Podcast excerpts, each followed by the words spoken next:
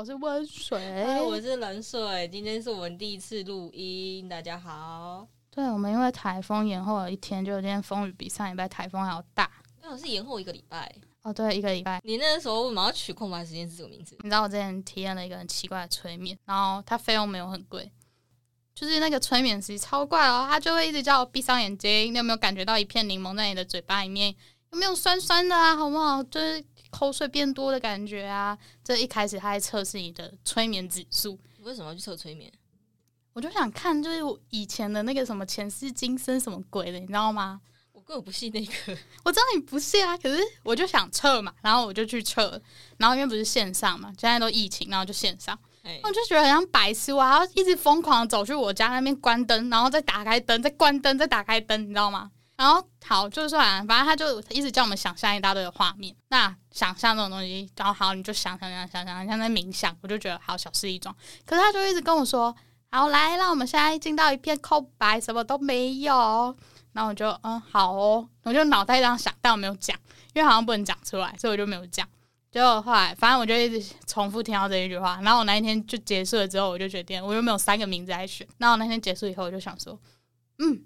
就空白实验室，反正进到脑袋里面就会是一片空白的画面，然后我就觉得我们人生也是啊，就是我考上了好的，就是我拿到了所谓的很厉害的那个成绩单之后，可是我进到那个学校里面根本就没人知道我是谁，然后所以我就又一片空白。我没有毕业证书，但我进到了职场之后，老板不要看毕业证书的话，他也不知道我从哪里，就是他只知道哦我是某某学校的学生，但他不知道我到底有没有毕业或者是我肄业。可是他就反正他只会问说你在学校有什么样的经验或什么，听完然后知道你有什么个性或什么，他就直接让我进去了，就变我到职场我还是一片空白，所以我们人生就一直不断的在回到空白、空白、空白，不觉得吗？为什么你们老板不不会看你的有没有结业或毕业？我觉得是产业问题。是哦，对啊，就就你的那个就会看，因为我不管进哪一间公司，他们都会要求我给毕业证书。哦，我也有被要求。就我那一间就没有待很久，没有待到就是他一直跟我要毕业证书。好笑。可是我第一间他有，后来就是那个会计一直针对我没有毕业证书这件事，然后就一直针对我，然后反正我就离职，因为我觉得，啊你要针对我，那我反正我有更好的地方，我就我不用屈就于你这里。而且我只就是知道一些公司的内幕之后，我就觉得啊哦好，这好像嗯。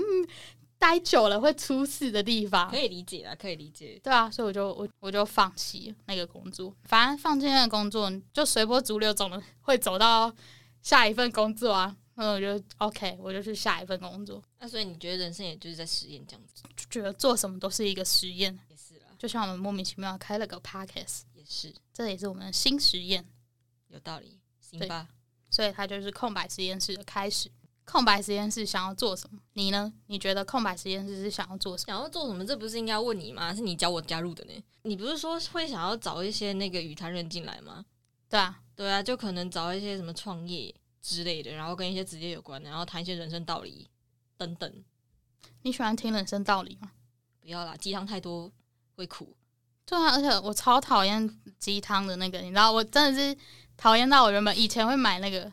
某 P 开头先生的书，你知道吗？就是什么什么梦想，然后什么跌倒什么东西的那种，就是反正超鸡汤，整本书是鸡汤那种。然后我高中的时候超爱他，我还甚至想要去他的签书会。我现在回过头又看那两本书，想说，那我那时候买他们干嘛？没啊，有时候就是每个人生阶段不一样啊，就是你总是还是有些鸡汤，人生才会比较好一点，才会比较好说。对，就像嗯，你知道最近有个文青杂志吗？从去年募资然后起来的那个，你知道他们那个杂志？真的没什么印象了，我很少看杂志。总而言之，我觉得它也是属于鸡汤型的，就是我身边的人都在讨论那个杂志，所以我就某我某一集就看到它的封面是我蛮喜欢的一个作家，我就买了那一集回来翻完，然后里面居然还有那种，我就在想说那一篇那一个杂志的理念应该是给年轻人希望的。可是它里面居然放那个卖房广告，嗯，这是因为商业基数还是就是没办法，人家需要赚钱嘛。可是我就看了那个卖房广告，我想说，你觉得现在年轻人有几趴可以买得起？没有，你不知道他那个房仲的广告那个价钱蛮高的，所以他们当然要放一些广告，他们才能生存下去，才有那个金钱，才有那个基金可以去制作下一期嘛。可是这样就好商业。我原本以为他们是独立，你知道吗？就是独立个体，就像我们以前觉得独立音乐应该是什么样子。嗯。后来变成商业化之后，我们就会开始觉得，呃，他是不是跟原本的那个不一样？你是希望可以变成小智子那样子吗？变成自己一个品牌？对啊，我对他们的期望是这个，因为那是会有他们这样的期望，也是因为我看了他们的东西，然后认为，哦，这个理念是就是会有出现这个对。但没有，然后那时候就很失望。然后我后来就把那本杂志拿去送人的。行啊，起码没有拿来垫泡面。他说我我当然拿去送了。我本来想用卖，然后发现连送人都没有人要，最后一个人来说去。我还在那边打一长篇文，然后说呃想要的请下面留言，我再来抽奖。就只有一个人留言。而且大概没什么想要。知道这个吧？资本文化好像就是渐渐的那个吧。没办法，现在这种时代嘛，我们就算做资本了，我们也需要跟。电子产业做同步啊，现在什么 EP 要同步，那你纸本上市之后，你电子版要跟着上市，就不能隔太久，对，不然那个行销好像很难做，不太好做，因为两个其实基本上两个行销本来就不一样，对啊，而且电子书能做的行销不多，就是跟跟着一些什么各大活动一起打档期啊，就这样子而已。对啊，不然其他时候往往看不到他们的广告。应该说，现在的电子书的盛行程度还没有到非常普及啦，只有一些怎么说，就一些非常爱看书的。虽然我是纸本派，但是有一些像非常爱看书的那些作者啊，或者是出版业业界人士，他们也都会自己买一个电子书阅读器。然后它的方便好处就是在你可以在一个小小的电子书阅读器里面就可以装好多本书这样子，所以你出去。比方说你要出去旅游啊，可能十天半个月不回家，那你可能就可以在电子书上面找到好几本你要的书，这样子就不用带一大堆的书去旅行。那你觉得疫情的时候电子书是不是成长？我觉得应该两个相对都有吧。喜欢看电子书的人就会特别去买电子书啊。那当然我是纸本派，现在其实纸本派还是占占大多数啦。就是翻书的时候的那种感觉，跟你爽感滑电子书的那种感觉是不一样的。就是我喜欢的是翻书的时候的那种感觉，那个声音，然后那个触觉，然后还有那个味道，嗯，所以其实我觉得两个相比起来，还是都都有各自的市场。那现在疫情的关系，大家都都比较不能出门嘛，那当然可能网络上网购会比较兴盛。所以其实如果说说到出版业是不是真的黄昏了，然后或者是有有什么比较书卖的不好，还是什么样的，我觉得这个。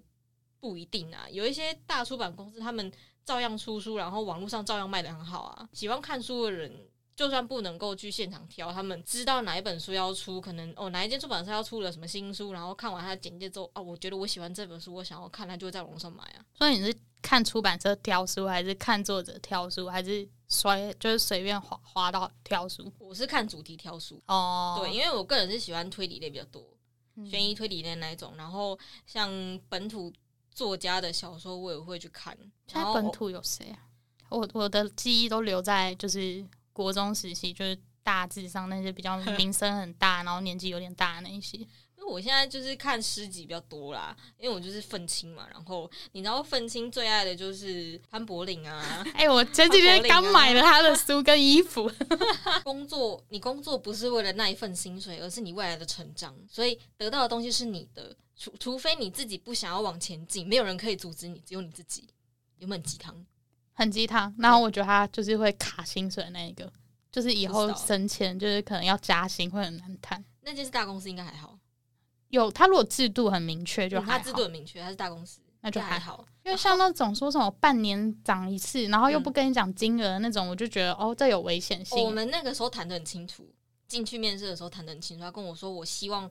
希望的月薪是多少这样子？然后我跟他说，我希望我可以基本上实拿可以拿到多少多少多少这样。然后我进去，他给我签的那个合约，他就给我那个薪水。这样就他有在听话。对啊，有听话的老板就留得住员工。还行啊，我觉得还行。就毕竟他们规模比较大，差还是有差。到工作第二年，我开始觉得就是我要那个，就是在我工作的时候，我要有我自己的样子。我想要放轻松，我就放轻松。啊，你要什么东西，我产得出来就好了。可是你知道。就还是有一些长辈们不能接受，而且我们办公室全部女的，唯一一个男的还被开除。老板也是女生吗？男生，大叔那一种，是不是事事有蹊跷？你要不要赶快找下一份工作？反正我后面有就是嗯，面试邀约也是还有，只是我都推掉了，就顶多就是钱少的时候过得难过一点而已。那很难受，好不好？很难受。对啊，还好你住家里，反正基本上出去不出去都是钱。就是说你每个月要支出的超多，都应该跟我差不多。现在薪水有比以前好一些些，我觉得好蛮多的啦，就比以前，以前真的很低，就是也是从低薪开始。虽然说我刚开始出来的时候只有拿一万九了，这快死掉了。那时候时薪是一五八吗？还是一二八？好像也哎，我不记得了。那个时候我刚出。刚出来，所以大概四年前，一二八那时候好像一二八一三零左右，差不多。那我每个月，我那个时候一个月只有拿一万九，有拿。这样有照那个吗？正常的。他那个时候是照劳基法哦，劳基法最低薪资两万一，然后他再扣掉我的劳健保，东扣西扣剩一万九。我完全无法想象一万九怎么活下来。累吧？我也觉得我自己好厉害，我怎么可以活过来？那一万九到底连吃东西都已经紧绷啊，超紧绷的。在那边我只待了一个月，我待不下去，很可怕。一万九。好，那我们要来讲一个空白实验室想要做什么？其实你知道空白实验是一个名词吗？它是名词吗？它是一个名词，存在的名词。是啊，空白实验就是那个，因为我们都不是理科的，但你理化好像应该比我好一点，对不对？还可以啦。好，我是理化从来没有及格过的人。反正空白实验就像是就是如。名字的那个那一种一个实验的方式，实际上我没有跟他很熟，但我们完全跟空白实验没有关系，我们没有要做这个，因为空白实验很像就是会有对照组什么的，但我们没有要进行这个。那你要提？因为我怕有人觉得空白实验是就是是不是跟空白实验有关，但实际上我们跟空白实验一点关系都没有。大家只会大家只会把它拆成两个部分，就是空白跟实验室，不一定嘛，就是跟数学题目有人看不懂一样。不不，我觉得有差。好，对。好，反正空白时间是最主要。我就是像你讲，然后每一集跟来宾或者是就是其他的创业者，因为我们都二十几岁，但你在二十几岁的尾端，我在二十几岁的前端。然后反正不管是二十几岁的尾还是我在中间，不是尾端。哦，对不起，你在中间。然后反正我们在。就二十几岁，你不觉得就是一个很迷茫，然后就是常常就是面临要选择，可是又不知道选择之后是什么，就是然后也没有人会告诉我们说啊，我做这个选择之后，后面应该会出现什么，就都没有这种情况，然后也没有教科书教我说，哎，我现在选这个是对的，然后我现在选这个是错的。可是我们以前考试都在考是非题，是不是？这个就是跟教育体制有关系啦，因为我们的教育本来就不会让你去。就是去进行思考、进行思辨啊，他只会跟你讲说正确答案是什么，然后你考试的时候就是写这个正确答案就可以了。对啊，可是人生就是完全没有一个正确答案，那你你也不跟我讲说，那你至少告诉我，我我现在好，假设我现在毕业了，你我现在可以去哪里？我们完全不知道。像我遇到那种之前因为打游戏，然后认识了清大的学生，然后他居然也就是，我就想说能去台青教成。就是这所谓的什么四大名校、顶尖人才什么，应该很清楚自己要做什么吧。然后就他也是，就是他现在要去大三，他然后他也是很迷茫，就是不知道啊，我现在未来要干嘛。他只唯一知道的就是哦，我接下来还会去上研究所，就这样，去往上念就对了。对啊，可是那研究所之后呢？他不知道。就像我就觉得，反正我们后来到后来，就是越是接近面临要去社会的时候，就越不知道要做什么，就越可怕。觉得哦，那我们就开一个节目啊，让我们来透透过很多的对谈，就像你讲，我们思考不够多嘛，那我们就来思考，就是这个议题。我们可以有什么样的思考成像？可是我觉得，就大家的思考方面都可以是不一样，因为大家就是大脑，你知道那个大脑结构就不一样，所以思考的东西就不一样。如果没有人去带领你，就是想到哦有这个议题的存在，没有人去带领你去思考，就是去开始引发你去对这个议题去思考的话，好像我们就一直都没办法去思考，然后就一直会属于一个更迷茫，不知道去哪，不觉得？不知道，因为其实我在大学的时候我就知道我要干嘛了。那 你你的还蛮明确的，然后可是我是属于就是我我觉得我的兴趣跟我的技能分很开的人，就我兴趣就是我的兴趣，然后跟我想做的事，我想做那件事，但我没有那个技能，甚至于是缺乏那个技能，不擅长，但我又好想做那件事哦，可是我又不能做，我觉得我就是处于常常一个嗯，那我现在嗯，我该去我技能好的地方，还是我要去就是我我我想做但我不会做的事情？哎，为什么不去学那个技能？没有钱。现实对啊，就现实面而言，我没有那个钱去让我有后盾可以去做这件事。懂了。反正我就觉得这个节目可以透过对谈引起思考，然后引起思考之后，就会发展出蛮多可能性。就是所以最主要的话，我是希望就是多一点思考，多一点可能性，然后你可能就会对迷茫的状态不会待那么久。我觉得其实出社会之后啦，那个感觉会更更强烈一点，因为你进入社会之后，你就。可能你原本我在大学的时候，我中文系嘛，然后其实我在大学的时候我就知道说我中文系，然后我只会文字，那我就我就只能做这一行，不然怎么办？我就只会这个啊，所以我只能够往这方面去走，所以我一直在就是往文字啊、出版的方面去去走、去钻研这样子，然后直到后面就是。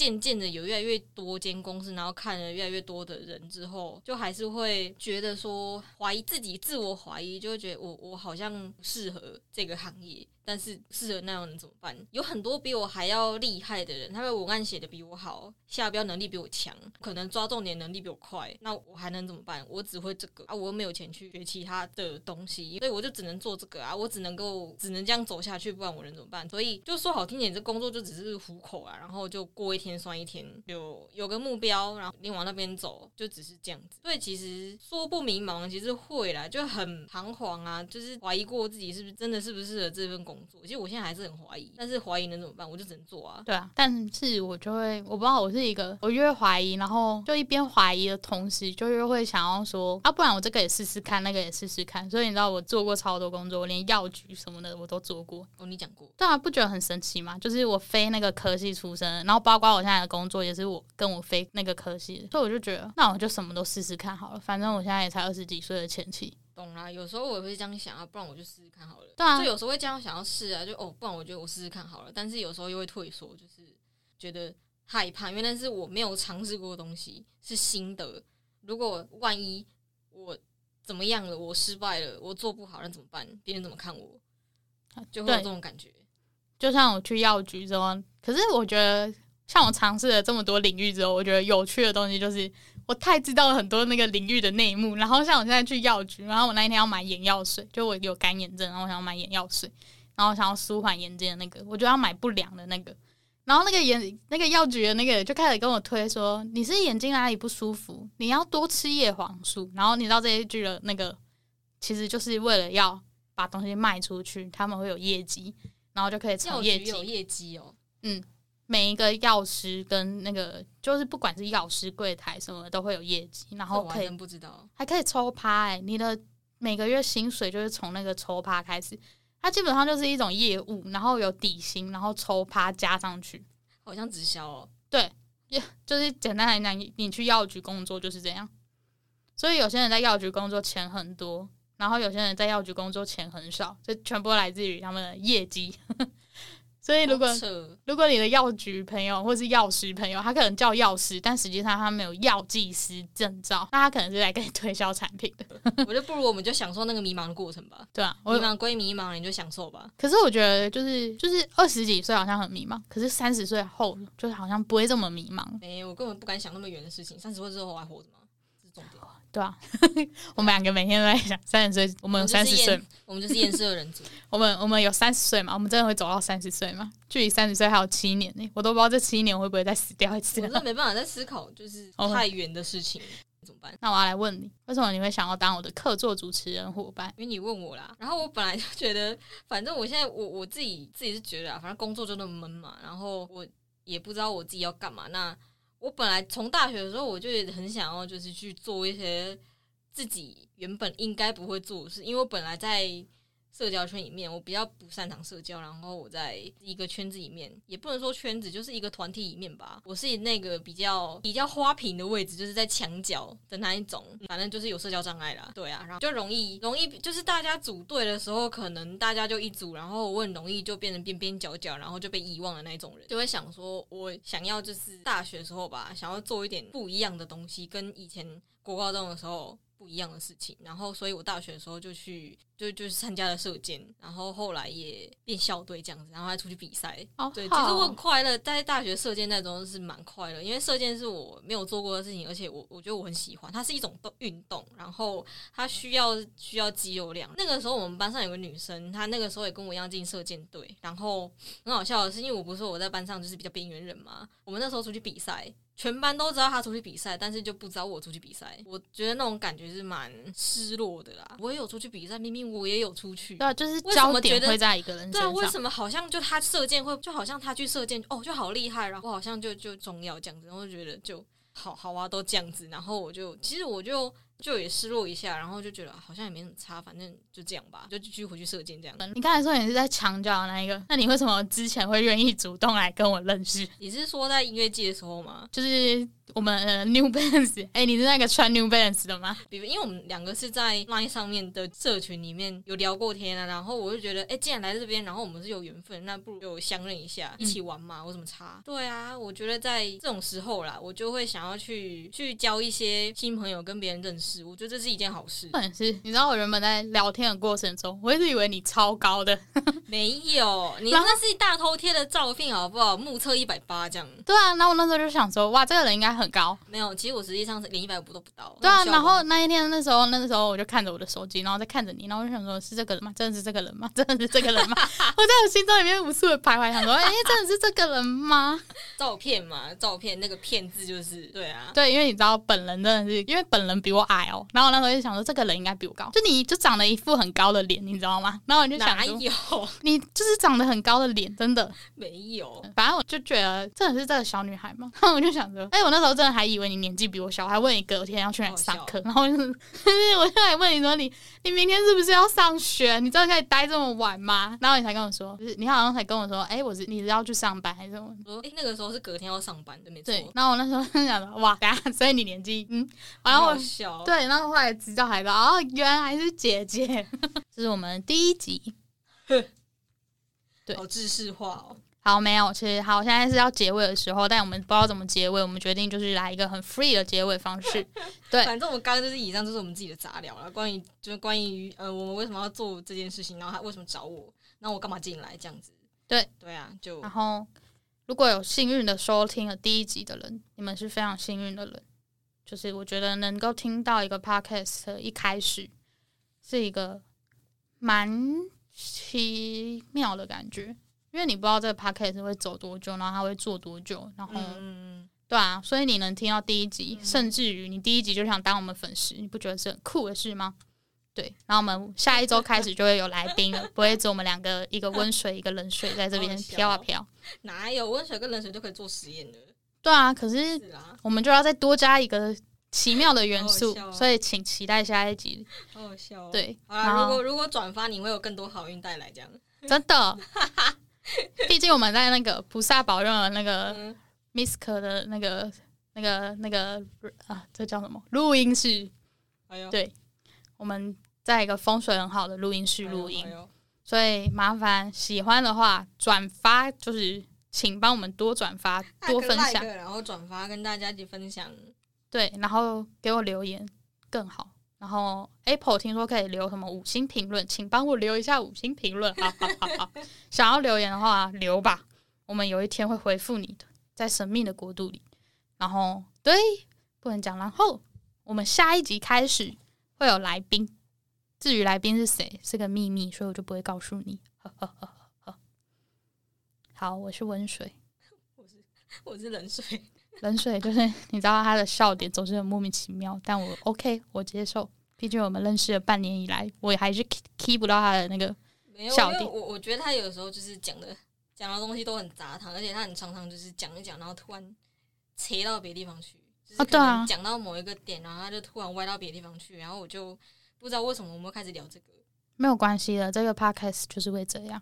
太杂谈了，我们需要有个，我们需要有一个精准的。目标跟他的那个叫什么？一个，我下一次会给你牌子，请举起你的牌子跟我说你出去了。不要讲，我们需要有个题目在，好不好？我们要围绕那个题目走。有啊，本集计划是空白实验室为什么成立？好啦，以上就是我们今天空白实验室第一集，我们下次见，请多多指教，再见各位，拜拜。